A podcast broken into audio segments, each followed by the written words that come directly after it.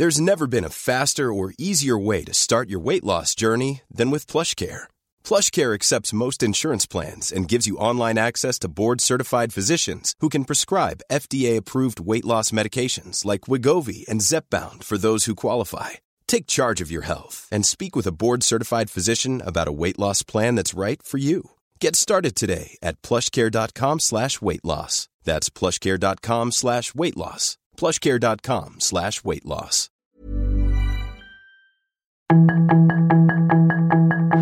Tarde a tarde, lo que necesitas saber de forma ligera con un tono accesible. Solórzano, el referente informativo.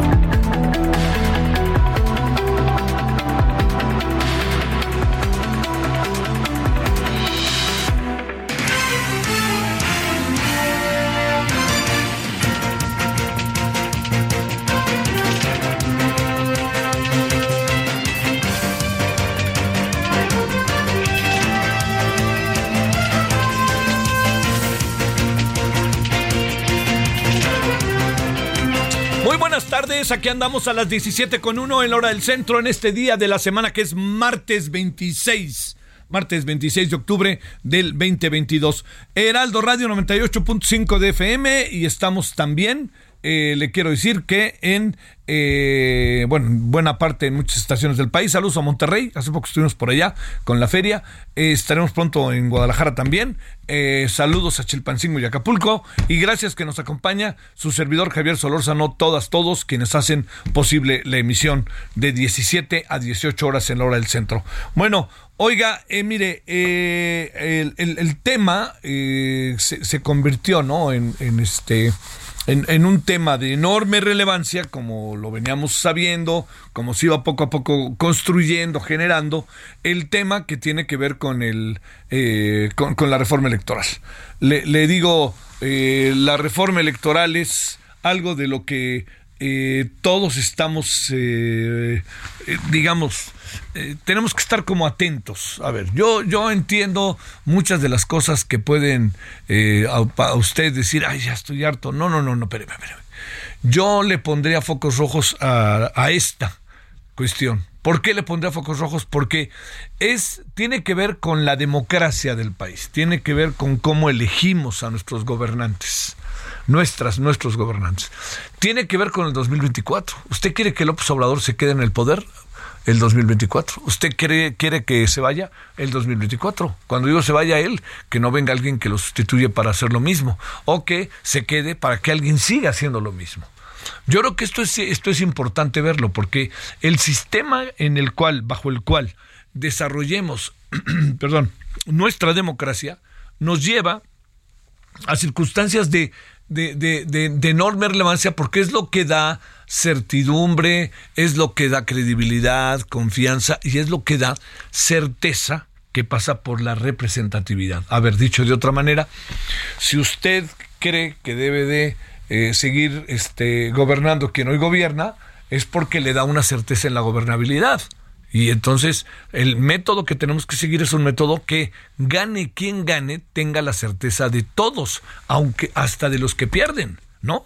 Entonces, a ver, eh, ¿qué es lo que, lo que, a ver, aspectos que yo creo que por ningún motivo podemos soslayar?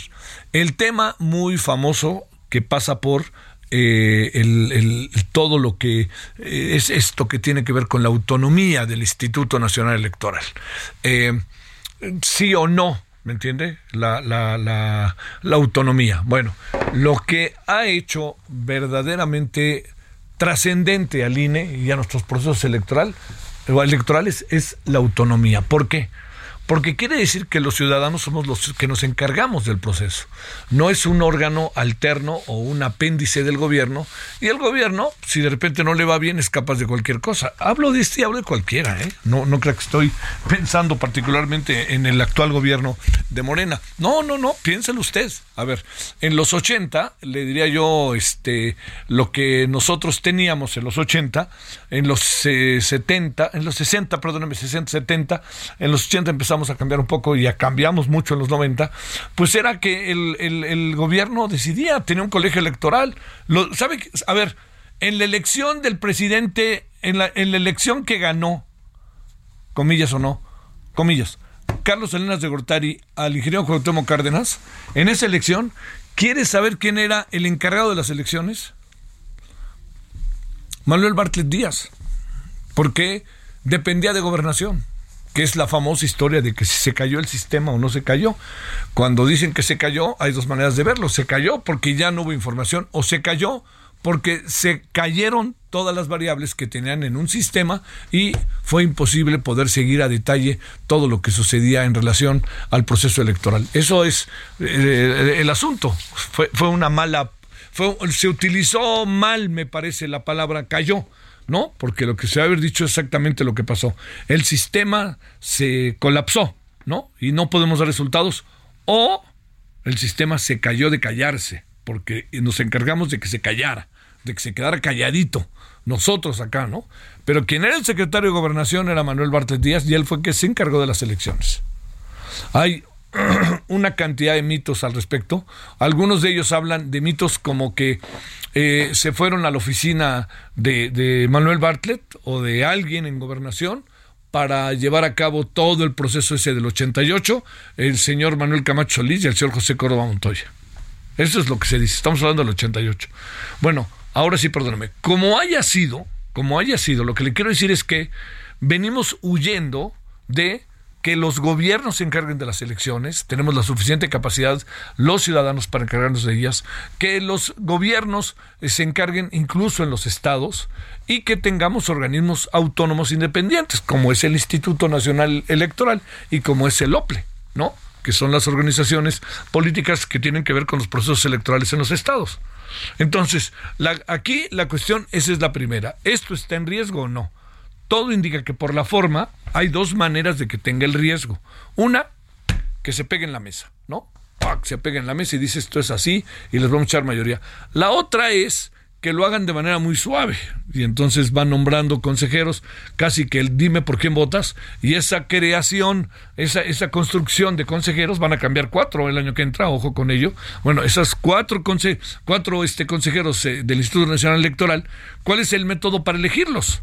A ver, hemos tenido un sistema para elegirlos que sí es de cuota de partidos, pero también yo le quiero decir, la persona que sale eh, electa, ella o él, no sale, eh, eh, digamos, lo, lo, proponen. El presidente ya propuso, hombre, que ni se hagan. Bueno, pero ¿sabe dónde está una de las cosas que me parece muy importante al respecto? Es que pasan por un examen, o sea, pasan por toda una revisión detallada de las cosas que tienen que saber, aprender y conocer.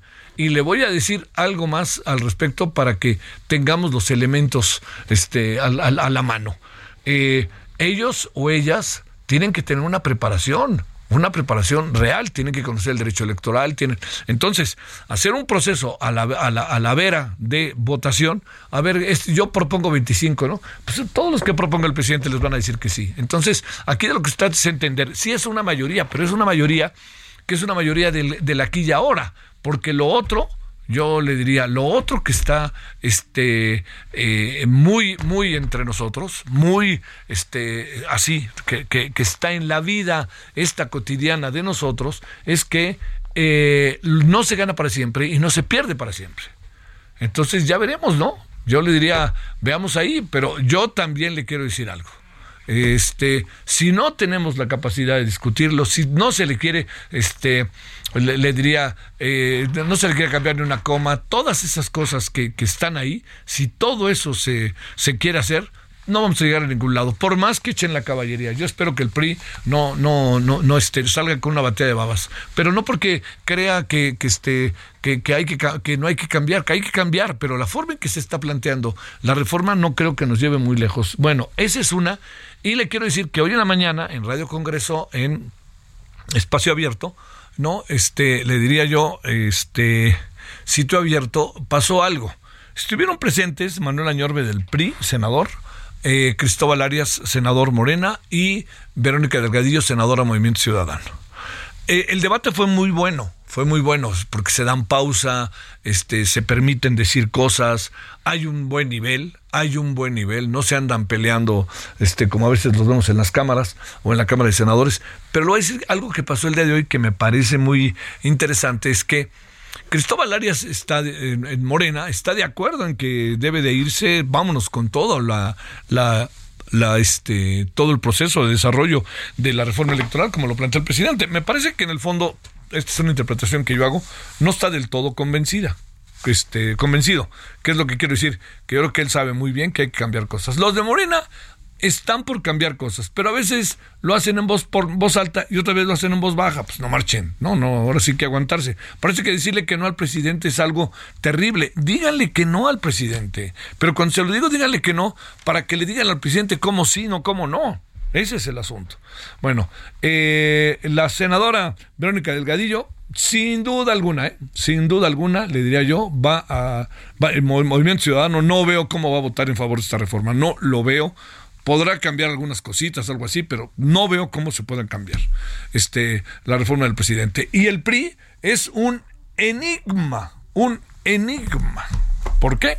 Es veleidoso y todo depende cómo le metan el acelerador, pero por lo pronto lo que sí le digo es que el presidente, la, la eh, Manuel Añorbe, senador del, del PRI, dijo, yo no voy a votar a favor de esta reforma, punto, no voy a votar a favor de la reforma. Pero el señor Alito da signos de quién sabe y muchos otros dan signos de quién sabe. Bueno, ahí le cuento que así es como uno ve las cosas. Están, estamos en una etapa complicada, complicada. Es una reforma muy importante. Yo le llamo la madre de todas las, este, de todas las, eh, reformas, ¿no? Porque me parece que es una reforma que el presidente eh, le ha puesto particular ahínco. Pero también le diría, eh, es extraño, porque generalmente las reformas proceden, generalmente las reformas proceden de parte de los, de los derrotados en los procesos electorales, ¿no? Y se hacen en los primeros años de las nuevas administraciones. Esta la hizo el poder, los ganadores, y además la hicieron hacia el final del sexenio. Entonces, bueno, dicho todo esto, dicho lo cual, yo lo que espero es que, este, que, que tengamos una discusión de nivel, la verdad, de buen nivel, por favor, ahora sí que casi que lo suplico, ¿no? Este, por favor, tengamos una discusión de alto nivel y entendamos algo es muy importante este, saberle decir que no al presidente y, que quede muy claro cómo se lo explico. Quisiera explicárselo de nuevo. No es que se le diga no al presidente y no, no, no, no, que se le diga no al presidente significa que en algunos proyectos uno puede tener, puede disentir, incluso uno puede disentir a pesar de ser parte del gobierno o a pesar de ser del partido del presidente. Entonces, la clave es cómo hacerlo. La clave es cómo decirle que sí al presidente. Y ese es el, asunto. Y yo creo que si hay, si hay, si, hay atención, si se dan tiempo, si se dan eh, el debate, si se quieren escuchar, si todo eso, si todo eso pasa, yo creo que podríamos tener cosas de enorme interés, de enorme interés en el desenlace. Eh, la verdad, soy escéptico, no veo mucho eso. Y yo creo que un, un, desenlace que podría darse sería que el PRI se entregue, ha dicho que no lo va a hacer, el propio Alito ha dicho que no lo va a hacer, y que entonces no pasa. La otra es que el PRI a la mera hora diga, viéndolo bien siempre sí, y yo vaya en el siempre sí, este ya puede ser cualquier escenario posible. Insisto, cómo decirle sí al presidente, no cómo decirle no, porque no, ya viene la confrontación. Entonces, en Morena deben de pensar cómo decirle sí al presidente. Esa es la clave. Entonces, para decirle sí al presidente, denle razones, abran las puertas, no las cierren y sobre todo enfrenten, enfrenten, oigan, yo creo que debe ir por acá o por allá, ¿no? Este, eh, una, una, una legisladora dijo no a la extensión de, de, la, de las Fuerzas Armadas en las calles y ya ve cómo le fue, pero dio razones buenísimas. Yo intuyo, intuyo que Tatiana Cloutier pudo haber salido del gabinete también por esto. Supo decir, no, si se trata de eso, ¿eh? no tengo pruebas al respecto. Lo que pasa es que lo he escuchado mucho con este asunto. Bueno, todo esto ya, como le cuento, es lo que está en la mesa y es lo que vamos a estar debatiendo las próximas semanas eh, con enorme inquietud. Lo que significa que no olvidemos el presupuesto, lo que significa que no olvidemos horario de verano, lo que significan muchos otros temas. Es el tiempo del Congreso. Estos son, de aquí al 30 de noviembre es el tiempo del Congreso. Y es más, hasta creo que la semana que entra van a ir dos días, porque es el, Día de Muertos, el, el, día, el Día de Todos los Santos y el Día de Muertos. Así que, bueno, ya veremos ahí qué pasa. Por lo pronto le agradezco que nos acompañe, espero que haya tenido hasta ahora un buen día. Mucho calor, oye, mucho calor. Pero ¿sabe qué? Además de mucho calor, Qué malvado tránsito. Hijo de la mañana. Y además yo día estuve en la calle. A ver, y no es metáfora, o sea, estuve en la calle entre taxis y manejando. A ver, eh, le planteo, eh, cerrado, circuito interior. Luego, eh, además de cerrado circuito interior, este cerrado reforma. Ahí enfrente del Senado y todo eso son. Cerrado Sí, sí. Cerrado, pues, te digo que está subiendo Orbañanos. estoy diciendo que el circuito inicial cerrado por los dos carriles, te digo. Bueno, saludos a Raúl Orbañanos. Le va a tocar narrar el sábado, el domingo. No, eso está padrísimo. Gol de la fiera, va a decir gol de los tuzos. Bueno, pero lo que sí le digo es que este el, el domingo, el este, el cerrado, una parte allá rumbo a CEU, por razón de lo que todo indica es que hubo una violación en el CCH Sur de una joven estudiante, ¿no? Y parece que la autoridad este, pues está investigando. Espero, señor rector, que no tarden mucho para el sí o para el no, ¿eh? Y luego también, otra vez, como en otros tiempos, ahí fueron a darle a los murales preciosos de la UNAM, por favor, no lo hagan, no lo hagan, hombre, no lo hagan. Hay otras cosas ahí de manifestarse, pero son murales que forman parte de nuestra historia, de la historia de México, del país, de Siqueiros, de personajes maravillosos, de O'Gorman, todos ellos, ¿no? Bueno, Aquí andamos saludándole con el gusto de siempre. Espero que nos acompañe hasta las 18 horas en hora del centro. Que usted haya tenido buen provecho, que tenga un buen día martes. Y vámonos, si le parece, con lo más importante que vamos a ir primero. Ahí se lo voy adelantando. Solórzano, el referente informativo. En Soriana encuentras la mayor calidad. Aprovecha que el pollo entero fresco está a solo 38.90 el kilo. O lleva carne molida de res 80-20 a 87.90 el kilo. Sí, carne molida de res a solo 87.90 el kilo. Soriana, la de todos los mexicanos. A octubre 26. Aplican restricciones.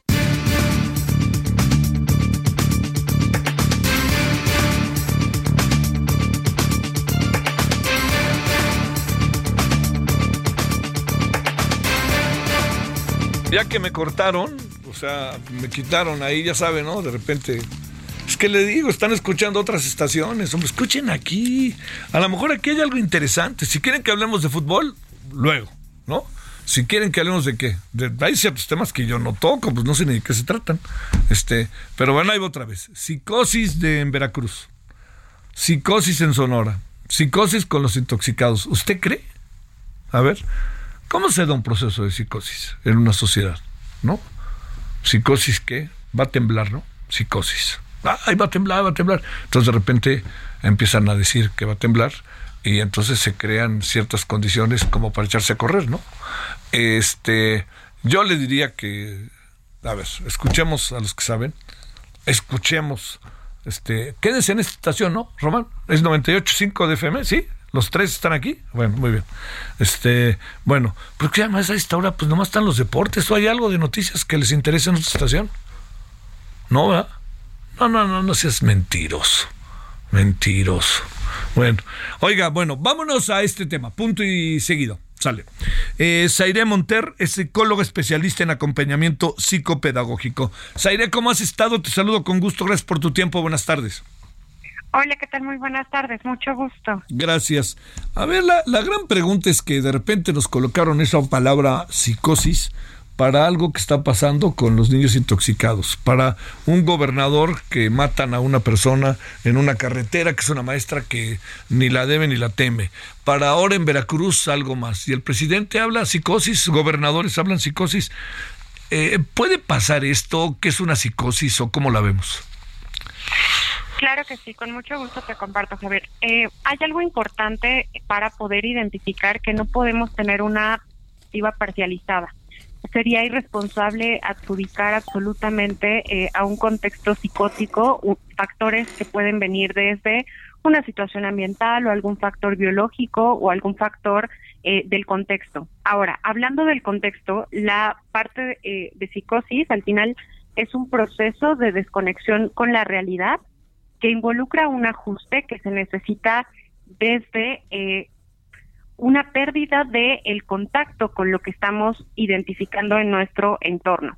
Y esto puede llevar a que hablemos de cosas como lo que eh, la teoría que propone Le Bon, en donde habla de la teoría de las masas, ¿no? Y que al final este poder colectivo que tenemos como comunidad nos permite tener una fuerza que pudiera parecer invencible, pero al mismo tiempo que puede llevarnos a procesos en donde nos vamos difuminando con los demás. Entonces, tal como mencionabas, un fenómeno en donde pueda haber un, temor eh, irracional, ¿no? Pensando en, un tema de si se puede predecir o no una circunstancia como un sismo o qué puede suceder cuando estamos también muy vulnerables como sociedad pensando en el contexto pandémico, ¿no? En donde hay afecciones mentales que se relacionan con ansiedad, angustia y estados que empiezan a somatizarse. Entonces es algo que podría ocurrir, sin embargo, es algo que se tiene que tomar con mucha reserva porque primero hay que evaluar eh, que esto puede ser multifactorial. A ver, eh, cuando el, puede, a ver, pregunto, ¿puede darse eh, una, puede haber manifestaciones en un caso como el de la psicosis en donde puedan eh, existir factores de salud, como pasó con los adolescentes intoxicados en Chiapas?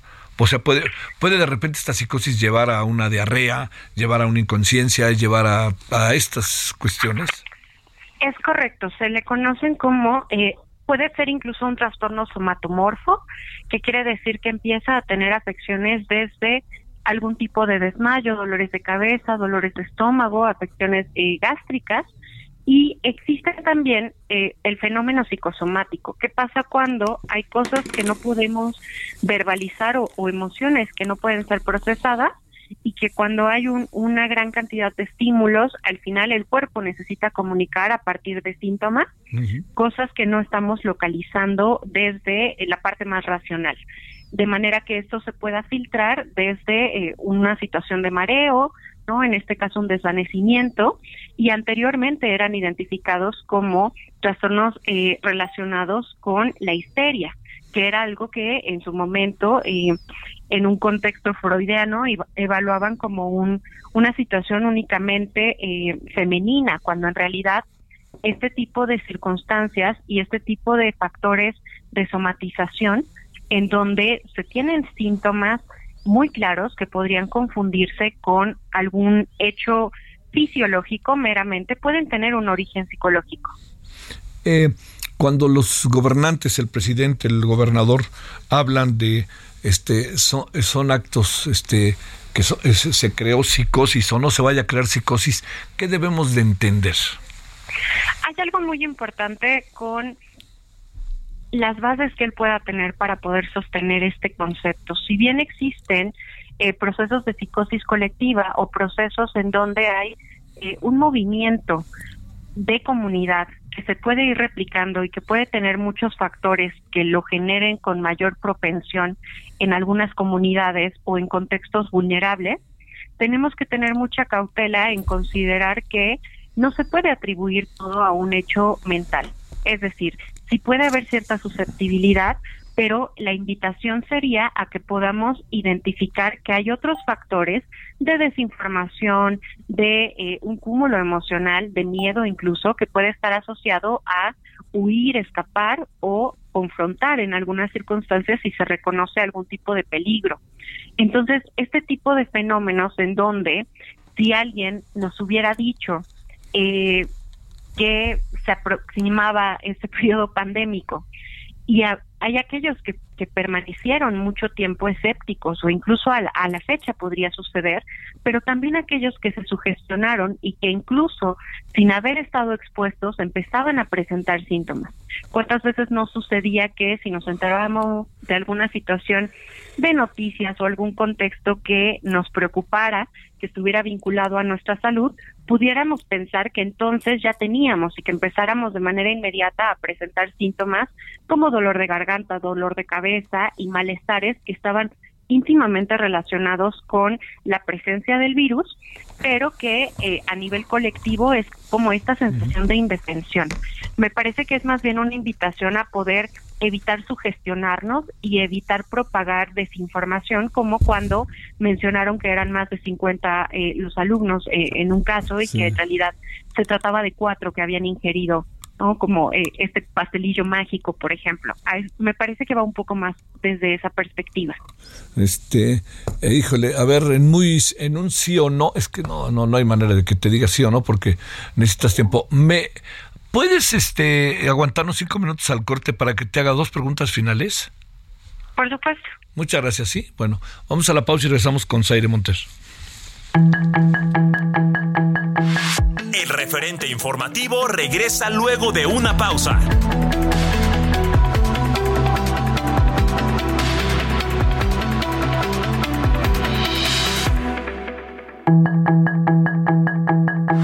Estamos de regreso con el referente informativo. Ready to pop the question? The jewelers at BlueNile.com have got sparkle down to a science with beautiful lab-grown diamonds worthy of your most brilliant moments. Their lab-grown diamonds are independently graded and guaranteed identical to natural diamonds, and they're ready to ship to your door. Go to BlueNile.com and use promo code LISTEN to get $50 off your purchase of $500 or more. That's code LISTEN at BlueNile.com for $50 off. BlueNile.com code LISTEN.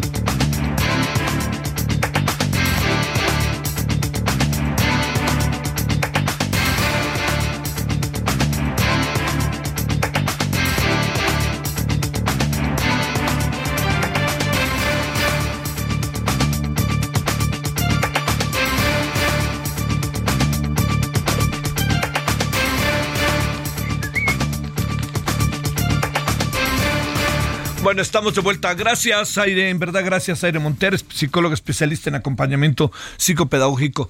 A ver, ah, eh, eh, gracias de nuevo, Aire, por tu tiempo. Déjame plantearte dos asuntos finales. Eh, se ha encontrado una respuesta por parte de los gobernantes a utilizar este concepto de psicosis para explicar fenómenos. que se han presentado. Por ejemplo, el, de Veracruz, que fue una psicosis colectiva de 48 estudiantes. ¿Puede, ¿Pueden llegar las cosas a esos niveles o cómo podríamos incluso definir? Y la otra pregunta era, con la información que tienes, hasta donde es posible saberlos aire, ¿qué impresión tienes de los fenómenos que hemos vivido últimamente? ¿Pasaron, no pasaron, están en psicosis o realmente pasó algo y encuentran luego los gobernantes una manera de decir psicosis para atemperar el ánimo? Entiendo a lo que te refieres, Javier. Es muy importante que podamos ser muy cautelosos o no generalizar.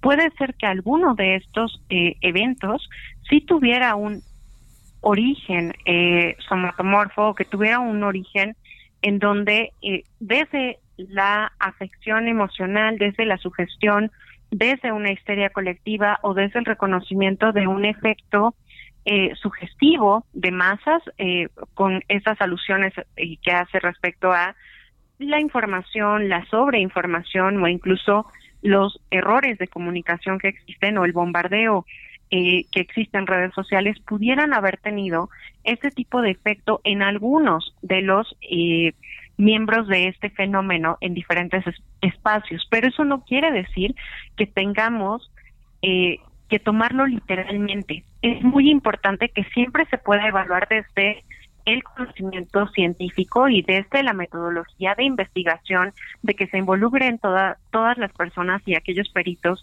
eh, que son los encargados de poder discernir entre qué es un tema emocional, qué factores pueden estar generando una sugestión colectiva, pero que no determinemos de ninguna manera que cualquier proceso que suceda con regularidad corresponde entonces a una psicosis colectiva.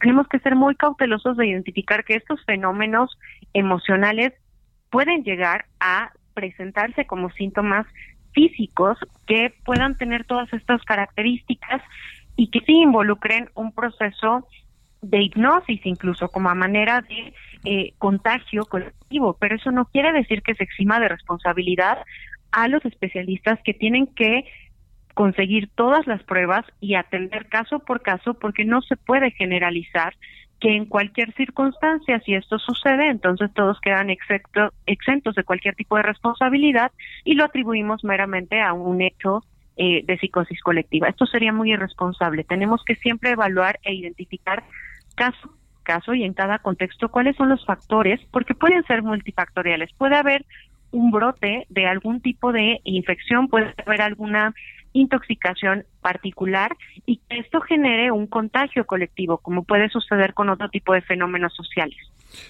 Eh, ¿Hasta dónde llega tu información sobre lo que ha venido pasando? ¿Podrías decirnos algo más o hasta dónde llega tu información, Zaire? Algo que sería muy importante y algo que, que me gustaría compartirles es que principalmente en la adolescencia y que se suscite en las escuelas puede tener mucha mayor influencia por parte de eh, esta parte y estos factores sociales. ¿no? En ese sentido, quisiera compartir que efectivamente la adolescencia es una etapa en la cual los sujetos están mucho más susceptibles a este tipo de cambios desde la parte emocional porque aún no se consolidan completamente eh, mecanismos o defensas que puedan estructurarse en su personalidad y que los hagan mucho menos vulnerables a que haya un tipo de contagio, como cuando se suscita algún tipo de ola de suicidios, por ejemplo. Pero respecto a más detalles sobre la investigación o de manera puntual, qué es lo que se tendría que estar considerando, yo quisiera solo destacar que es un factor y que es un hecho que se ha visto a lo largo de los años y que puede tener este tipo de características, pero no es algo viable para generalizarlo con todas las eh, con todos los eventos que han estado ocurriendo. Es que fíjate, el, gobernador de Sonora dice que no vayan a caer en la psicosis de no sé qué, eh, este, pero bueno, yo, yo creo que ni saben cuál es el luego el sentido de la palabra, pero te pregunto, Zaire, a ver, no hay manera de que los seres humanos, vamos a suponer, vamos a retomar lo de Sonora, que maten a una maestra. No hay manera de que todo el mundo entre, vamos, me dice si uso mala palabra, pero en una psicosis de mejor no salgo, me quedo en mi casa, cosas de ese tipo. Eso más que nombrarlo como una psicosis sería eh, un estado paranoide. Ah. Porque sí hay una sujeción y sí hay miedo, pero recordemos que la psicosis es la desconexión del contacto con la realidad. Entonces no es que estén faltos de contacto con la realidad, es una realidad de violencia que genera que todos estén muy susceptibles y que estén eh, con una sensación persecutoria de que en cualquier momento pueden ser agredidos. Eso es algo real, no sería en un cuadro de psicosis. Sí. Bueno, pues Aire, gracias por tu tiempo. Muchas gracias, Aire Montero. Gracias a ustedes. Hasta luego, buenas tardes. Ella es psicóloga, especialista en acompañamiento psicopedagógico. Psicosis o no psicosis, ¿qué piensa usted? ¿No? Yo no sé, me, cuesta trabajo a mí, este, como remitirlo así todo a la psicosis, porque en un primer momento, pues los estudiantes, quizás en un segundo momento hubo muchas, este, muchos problemas de carácter, pues así, o problemas o circunstancias mentales, ¿no? En donde hasta los propios papás este, asustados dijeron a ver qué le pasa a mi hijo, pero hubo, hubo quienes regresaron al hospital los regresaron ante un cuadro que los propios doctores consideraron pertinente recibirlos. Lo que quiere decir que había algo que estaba pasando. No, y a lo mejor ese algo tiene que ver con lo que estaba provocando la situación que derivó en un problema estomacal, por decirlo algo, ¿no? O por una paranoia o por alguna cosa así, ¿eh? Pero lo que sí es que digo, tampoco vayamos todo, es que no hagan psicosis, es que la psicosis, es que este en Veracruz, además el el gobernador de Veracruz, ¿no? Que bueno, ya ve cómo anda, dice, no, no, no, está comprado, es una psicosis. Esas cosas no las tienen que decir los gobernantes. Las tienen que decir los especialistas, pararse ante los medios, a ver, les vamos a explicar, pasó esto y lo otro y lo otro y lo otro. El presidente, con respeto, no es para que diga él que el tema es el, la psicosis. No, no porque, es que no es, es que no es él el que lo debe de decir. Él es el presidente y dice, me dijeron, a ver, venga el que me lo dijo y explíquemelo de cabo a rabo, ¿no? Porque mientras pues es muy fácil remitir o atemperar los problemas bajo ese supuesto. 17:38 en la hora del centro. Hola a todas y todos, soy el doctor Francisco Olguín Sánchez, director médico para el portafolio de oncología en Pfizer México. ¿Qué sucede cuando se confirma un diagnóstico de cáncer de mama? Primero, es importante eliminar la creencia de que un diagnóstico de cáncer es sinónimo de sentencia de muerte. Hoy en día no es así. La constante comunicación con el especialista es de gran importancia para saber la localización y la etapa del cáncer, así como el tratamiento más adecuado. Las tres terapias básicas para contrarrestar el cáncer son la cirugía, radiación y los tratamientos sistémicos. Hazlo bien, mano al pecho.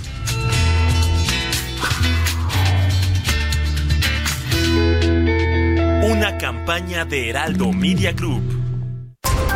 Solórzano, el referente informativo.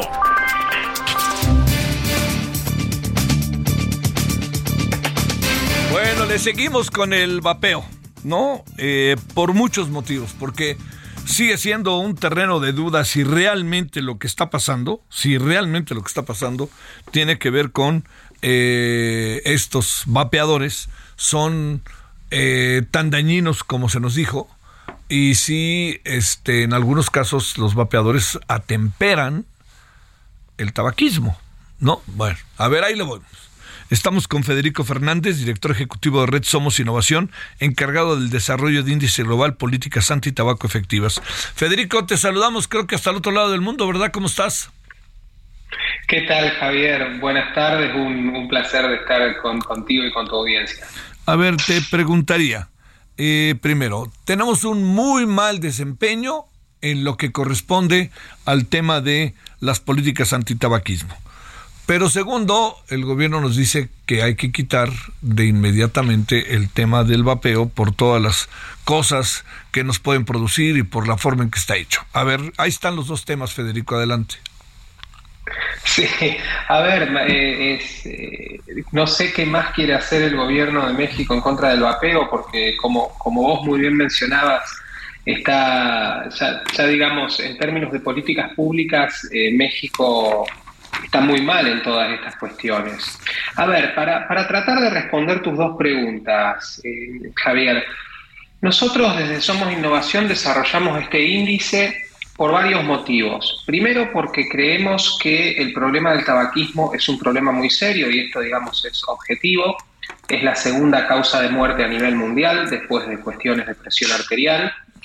Y nos parece que el vapeo, pero no solo el vapeo, porque hay otros productos, en general productos innovadores, son las alternativas más eficientes para justamente llegar a la cesación tabáquica. Eh, y esto está avalado por, por, estudios científicos a nivel mundial. Nuestro índice, y digamos humildemente invitaría, por ejemplo, a las autoridades de COFEPRIS a que, a que lo lean, nuestro índice tiene 275 páginas porque también cuenta con un compendio de y una recensión de investigaciones científicas de los, de los últimos años que apuntan a, este, a esta cuestión. Como terapia de cesación tabáquica, el vapeo y otras alternativas son entre dos y tres veces más efectivas y el vapeo en particular es como mínimo 95% más seguro que dejar de fumar. Para ponerlo en términos claros, por fumar se mueren miles de personas todos los días en, todas partes del mundo. Por vapear no se ha muerto nadie nunca en ningún lado. Entonces lo que está en juego es, muy importante. Por otro lado, es muy peligroso lo que está sucediendo en México con la, la demonización directamente de, estos productos y la demonización de la innovación en, general. Creo que, lo que sucedió la semana pasada con eh, el, director de COFEPRIS llamando al, vapeo una invención perversa, sienta un precedente muy peligroso para los innovadores en general en México. Las actitudes y las palabras de, los tomadores de decisiones, de la gente que está en las altas esferas del gobierno, hacen mucho por marcar la cultura de la innovación de un país y que se haya tenido tanta agresividad y que se trate a lo que verdaderamente es el antídoto, como si fuera el veneno, me parece que no solo pone en peligro la vida de los más de 15 millones de fumadores que hay actualmente en México, a quienes se los desinforma y se les impide pasarse alternativas muchísimo más seguras, pero también le pone como una luz amarilla o prácticamente roja a la gente que quiere innovar en México y que pueden ser atacados por, por motivos que, no tienen nada que ver con la realidad.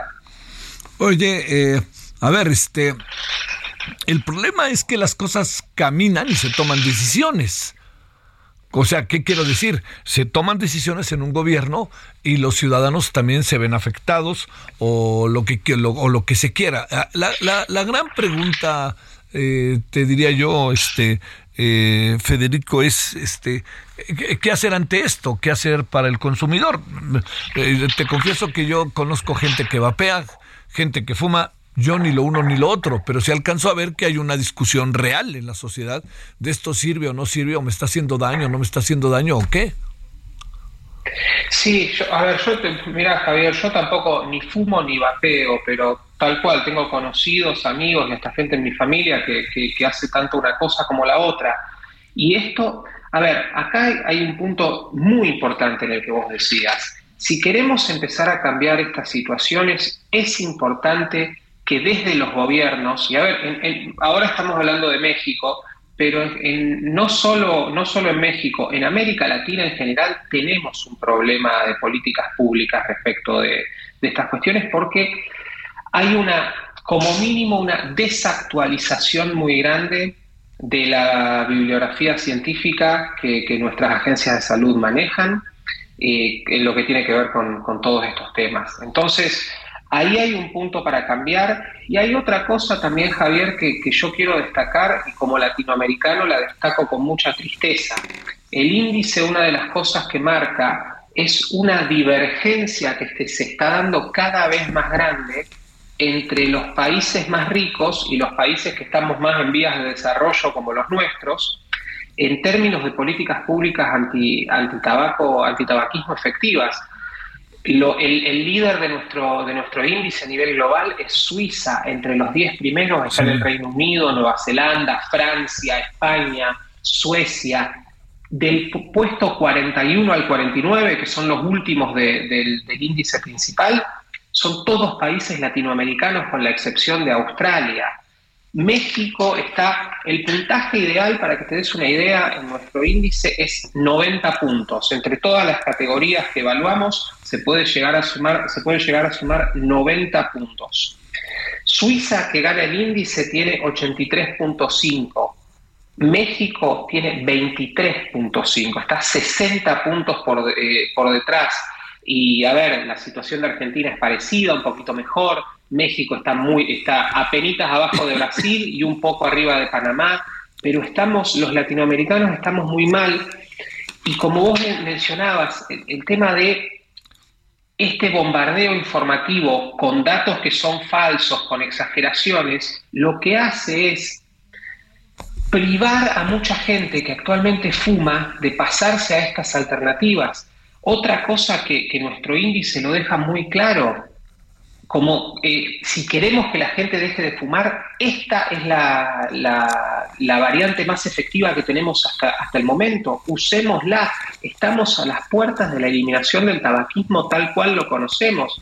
Y Javier, lo que está en juego aquí es que durante el siglo XXI podemos llegar a salvar mil millones de vidas a nivel mundial y 15 millones de vidas, estirarlas muchísimo más de lo que, de lo que van a vivir en, en México. Entonces, no es, este, este es un tema con un impacto humano grandísimo. Oye, es que bien dices, Federico. A ver, Rusia 39, Sudáfrica 39, Venezuela 41 en la, en la efectividad de políticas antitabaquismo, Chile 43, Nicaragua 44, Brasil 45, México 45, Panamá 47, Uruguay 48, Australia 49. En eso estamos, ¿no? Qué terrible.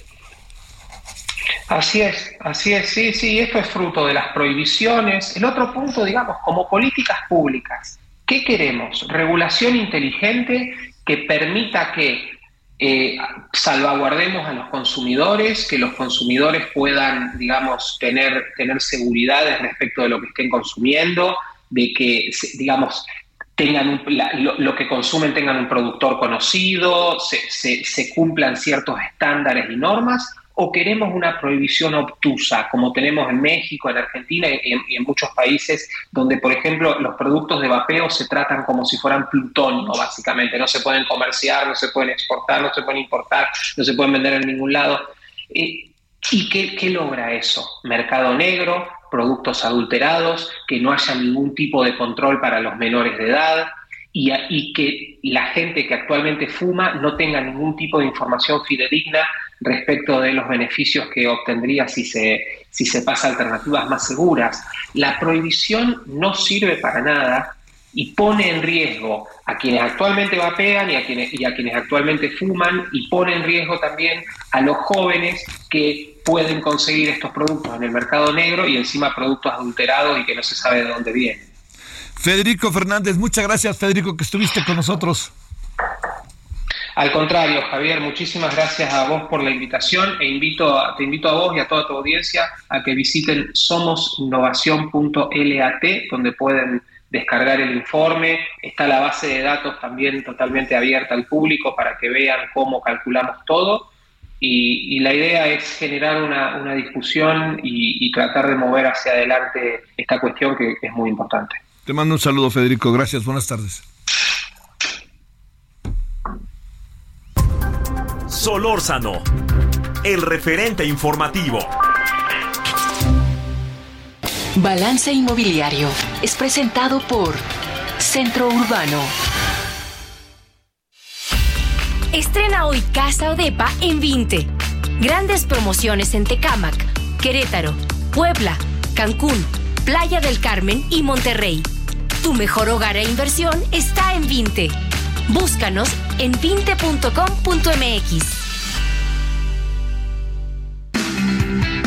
Bueno, como todos los martes, Horacio Urbano. ¿Cómo estás, querido Horacio? ¿Cómo te ha ido? Pues muy bien, mi querido Javier. Eh, mira, más o menos porque se echaron a mis águilas, pero bueno, ¿qué se le va a hacer? La vida no es fácil. La vida no es fácil, es lo que yo te digo, yo no vivo preocupado en esta época del año porque mis chivas siempre están eliminadas, entonces que sufran otros. Oye, yo sé, yo sé, oye Horacio, a ver, hoy se nos informó que la inflación bajó un poquito, que un poquito, eh, algo es algo, ¿no? Pero no, sabemos que no es suficiente. A ver, ¿en qué afecta la inflación? al sector inmobiliario? ¿En qué afecta al quien va a comprar, va a rentar, está rentando, este B&B, todas esas cosas? Mira, te diría que afecta en el costo de los productos, porque obviamente afecta porque la construcción está más cara y que te vendan una casa, seguramente el precio va a estar bajo presión. No lo van a poder subir tanto de precio como los materiales, porque si lo estuvieran reflejando el incremento en precios de la inflación, no lo venderían. Entonces los inmobiliarios tienen que absorber parte del problema en sus márgenes porque si no se quedarían sin clientes. Pero ojo, donde sí que va a pegar es en la capacidad de compra de la gente. La gente, por ejemplo, que vaya a rentar, cualquier análisis de, crédito que hagan para dar una hipoteca o para dar una renta, la gente puede destinar máximo 30% de su ingreso al pago de una hipoteca o de una renta. Ese es un estándar que existe. Entonces, a eso además le pueden restar lo que tú tengas de compromisos con otro tipo de créditos o con tu gasto corriente. Si las personas tenemos que gastar más en el súper, evidentemente vamos a tener menos lana para rentar o para pagar una hipoteca, ahí nos va a pegar. Y luego la inflación le cuesta, por ejemplo, más el cemento, pero también cuesta más el dinero. Y a lo mejor no se habla tanto lo suficiente de ello, pero el caso es que el costo del dinero se ve reflejado en el alza en las tasas de interés que está viendo en todos los esquemas de crédito. Tarjetas, por supuesto. Afortunadamente, lo que menos incremento ha tenido el crédito ha sido el crédito hipotecario. Pero eso no significa que no vaya a subir, este, que no haya subido un poquito. Seguimos estando en, niveles bajísimos de tasas de interés. De hecho, la banca va por otro año sensacional en materia de crédito hipotecario colocado, pero las tasas van a subir y al subir las tasas lo que significa es que la gente o tiene que pagar más por la por la mensualidad o se queda pagando lo mismo, pero puede comprar menos casa. Entonces, eso es lo que te va a afectar la inflación. Si vas a tomar una hipoteca, tienes que asumir que vas a poder comprar menos casa de la que hubieras podido comprar hace un año. Híjole, es que también hay algo. La, entiendo que es una buena noticia que haya bajado un poco la inflación, aunque sea un poco, pero bajó. Pero también te digo una cosa, Horacio, está altísima. Está altísima. La, inflación está altísima y además la, la, vemos en productos que a lo mejor, dices, ese es el promedio, pero el cemento y el acero han subido incluso el 70%. O sea, tú platicas con cualquier constructor y te va a decir que cada semana se entera que hay un alza en el cemento o en el acero. O sea, hay un promedio que es ese, ese ocho y tantos por ciento que tenemos de inflación. Pero según el segmento en el que estemos trabajando, puede haber inflaciones mucho mayores, como es el caso de la construcción, que se rigen por precios internacionales, y lo que es cemento, acero, vidrio y materiales cerámicos han tenido alzas de, de, precios muy altas, muy, por, muy, muy, muy por encima del promedio de la inflación. A ver, una última, este, ¿Habrá gente que se esté yendo del, del país, gente que esté dejando sus estados, sus municipios por lo que estamos hablando? Mira, sí, porque evidentemente, y lo hemos visto incluso en ciudades muy competitivas como Monterrey, yo hace poco tuve oportunidad de dar una conferencia en Monterrey y les decía que para poder mantener la competitividad de un lugar tienen que mantener ellos la capacidad de atraer y mantener talento. Y hoy con lo caro que está vivir en, en algunas ciudades, no es viable esa capacidad de atraer y mantener talento. La gente se va a ir porque, oye, si te cuesta 15 mil pesos rentar en Ciudad de México, mejor te vas quizá a Querétaro o a Puebla, donde vas a rentar por 10 mil o chance hasta menos. Te mando un saludo, Horacio Urbano. Buenas tardes. Abrazo, querido Javier. Balance Inmobiliario fue presentado por Centro Urbano.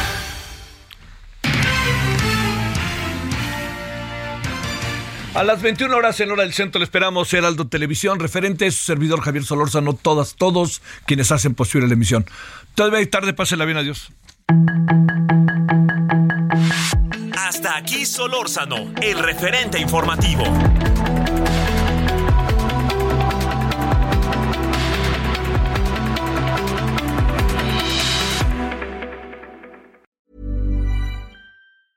Even when we're on a budget, we still deserve nice things. Quince is a place to scoop up stunning high-end goods for 50 to 80% less than similar brands. They have buttery soft cashmere sweaters starting at $50, luxurious Italian leather bags, and so much more. Plus, Quince only works with factories that use safe, ethical, and responsible manufacturing. Get the high-end goods you'll love without the high price tag with Quince. Go to quince.com/style for free shipping and 365-day returns.